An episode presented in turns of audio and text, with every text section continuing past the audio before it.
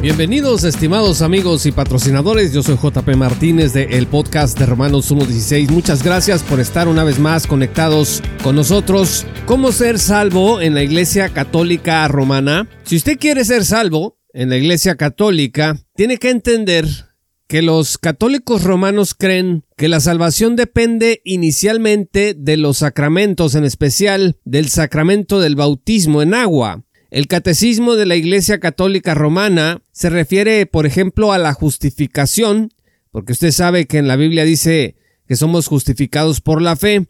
Bueno, pues el catecismo define justificación como una gracia del Espíritu que nos santifica, pero que está vinculada con el bautismo en agua. Cito, la gracia del Espíritu Santo tiene el poder de santificarnos, es decir, de lavarnos de nuestros pecados y comunicarnos la justicia de Dios por la fe en Jesucristo, y escuche, y por el bautismo. Fin de la cita. Para el católico, una persona se salva por la fe más el bautismo en agua. Dice el catecismo, cito, el bautismo es pues un baño de agua en el que la semilla incorruptible de la palabra de Dios produce su efecto vivificador. Fin de la cita. Así que Roma considera que el bautismo en agua conlleva una gracia especial que salva a las personas. Déjeme citarle una vez más el catecismo. Los distintos efectos del bautismo son significados por los elementos sensibles del rito sacramental. La inmersión en el agua evoca los simbolismos de la muerte y de la purificación, pero también los de la regeneración y de la renovación. Los efectos principales, por tanto, escuche, son la purificación de los pecados y el nuevo nacimiento en el Espíritu Santo. Fin de la cita. Para un católico se nace por el Espíritu a través del bautismo en agua. Cuando alguien es bautizado en el catolicismo, sea un niño o un adulto, se considera que la persona recibe el perdón total de Dios. Dice el catecismo, cito, por el bautismo todos los pecados son perdonados, el pecado original y todos los pecados personales, así como todas las penas del pecado. En efecto, en los que han sido regenerados no permanece nada que les impida entrar en el reino de Dios, ni el pecado de Adán, ni el pecado personal, ni las consecuencias del pecado, la más grave de las cuales es la separación de Dios. Fin de la cita. Note usted dice que no te impide, después de ser bautizado en agua, nada para entrar en el reino de Dios, pero no dice que te hace permanecer hasta el fin en él. Y por eso es tan importante el bautismo en agua en Roma, que inclusive derraman agua a forma de bautismo en el vientre de mujeres que están embarazadas y que corren el riesgo de perder a su bebé. El compendio del catecismo se pregunta si es necesario el bautismo en agua para la salvación. Fíjese lo que responde. Cito, el bautismo es necesario para la salvación de todos aquellos a quienes el Evangelio ha sido anunciado y han tenido la posibilidad de pedir este sacramento.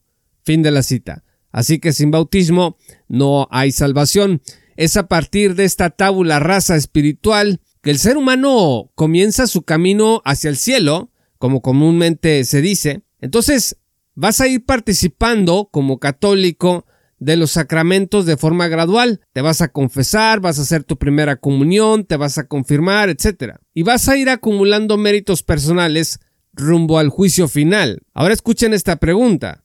¿Puede un bautizado católico, es decir, una persona inicial y condicionalmente salvada, porque la salvación es condicional en Roma, puede una persona bautizada ir al infierno? Naturalmente que sí. Acabamos de decir que una persona es salvada a través del bautismo en agua, pero entonces también pensamos en la posibilidad de que un bautizado pueda ir al infierno. Para Roma, el infierno es un lugar para los que mueren en pecado mortal. Escuche lo que dice el compendio, cito, el infierno consiste en la condenación eterna de todos aquellos que mueren por libre elección en pecado mortal. Fin de la cita. Así que puedes estar muy bautizado, pero si mueres en pecado mortal, te vas a ir al infierno. Roma distingue entre pecado mortal y pecado venial, y el pecado mortal es aquel cuya comisión hace que tú pierdas tu salvación.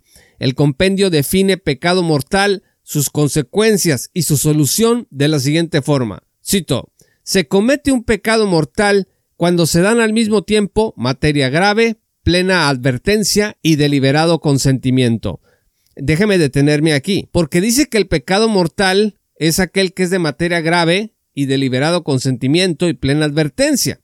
Si usted lo piensa un momento, una gran cantidad de pecados tienen estas características, porque eso de materia grave, por ejemplo, Jesús comparaba el odiar a una persona con asesinarla y el desear a una mujer ajena como cometer adulterio con ella. Bueno, sigue diciendo el compendio, este pecado mortal destruye en nosotros la caridad, nos priva de la gracia santificante y a menos que nos arrepintamos, nos conduce a la muerte eterna del infierno. Se perdona por vía ordinaria mediante los sacramentos del bautismo y de la penitencia o reconciliación. Fin de la cita.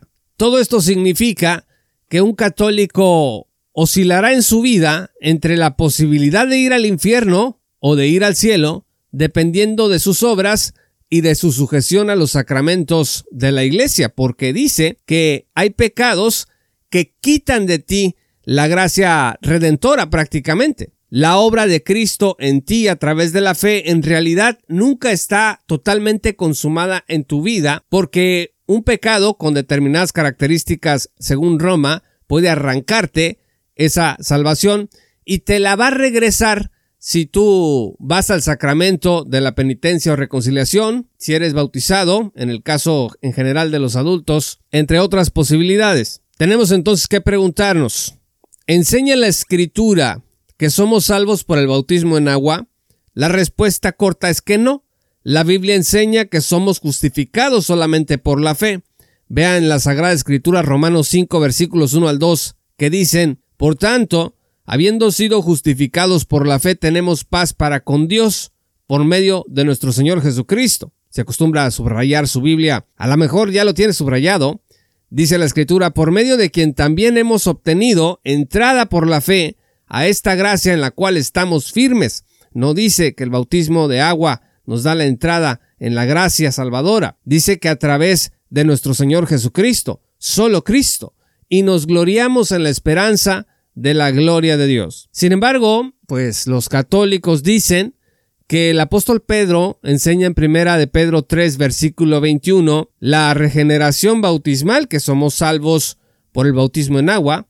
Dice esta porción de la Biblia, y correspondiendo a esto, el bautismo ahora los salva a ustedes, no quitando la suciedad de la carne, sino como una petición a Dios de una buena conciencia mediante la resurrección de Jesucristo. Pero amigos, este versículo lleva en sí mismo pues su aclaración.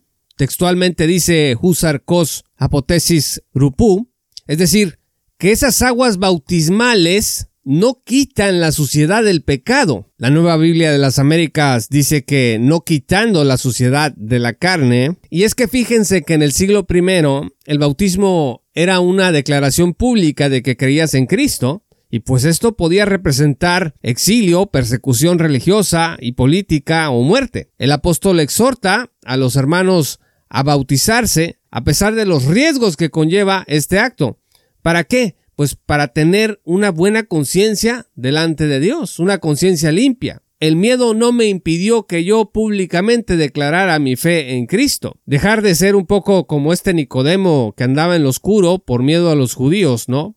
Y decirle al mundo, Cristo es mi Señor y mi Salvador. El bautismo, pues, a diferencia de lo que los católicos creen, simboliza lo que ya ha ocurrido en el corazón y la vida de aquel que ha confiado en Cristo solamente para su salvación. Si la entrada al reino de los cielos dependiera del bautismo en agua, pues el ladrón en la cruz no hubiera recibido la promesa de estar con Jesús en el paraíso ese mismo día, después de haber creído en él. Vean ustedes Lucas 23, versículo 43 porque sencillamente este ladrón no tuvo oportunidad de bajar de la cruz y recibir el bautismo en agua.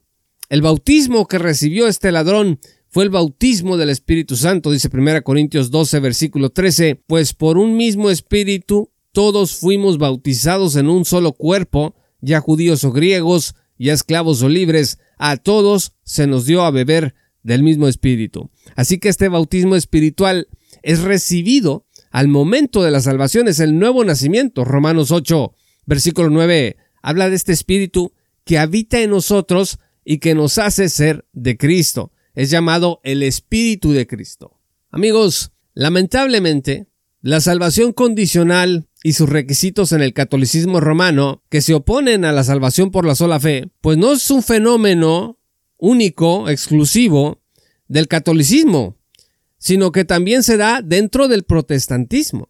Las tradiciones evangélicas que creen que la salvación se puede perder y aquellas que creen que no se puede perder, pero que se obtiene a través de la fe más la rendición total de la propia vida, pues son parte del mismo fenómeno antisola fide y antisola gratia. Por mucho que se nos llene la boca de que somos salvos por la fe, somos salvos por la fe, la verdad es que estamos a veces creyendo y enseñando una salvación no muy diferente a la salvación que enseña Roma, salvación condicional. Por eso, aunque es bueno conocer lo que cree Roma para no caer en ello, hay que mirar dentro de nuestras propias filas evangélicas para enfrentar y corregir las falsas enseñanzas que también hay sobre la salvación y que lamentablemente, al menos eh, tratándose de la así llamada salvación por señorío o salvación por rendición total, en el mundo evangélico hay un sector bastante convencido de que se trata ni más ni menos que del evangelio bíblico, que por supuesto los reformadores originales jamás creyeron algo semejante. Muchas gracias estimados amigos y patrocinadores por escuchar este programa. Si aún no eres patrocinador, únete el día de hoy en www.patreon.com diagonal J. Paulo Martínez. Accede a recursos exclusivos, pero sobre todo la oportunidad de estar hombro con hombro con nosotros en esta tarea de divulgación bíblica y teológica para la gloria de Dios. Síguenos en todas nuestras redes sociales como arroba JP Martínez Blog. No olvides adquirir nuestro nuevo libro Creo, disponible en tapa blanda y en formato Kindle en la tienda de Amazon, en donde precisamente tratamos más acerca del tema de la salvación en los términos que lo expone la Sagrada Escritura. Muchas gracias, soy JP Martínez y que el Señor los bendiga hasta que volvamos a encontrarnos. Esto fue Romanos 1.16 con Juan Paulo Martínez Menchaca. Únete como patrocinador y apoya la sana divulgación bíblica y teológica en América Latina. Romanos 1.16. Todos los derechos quedan reservados.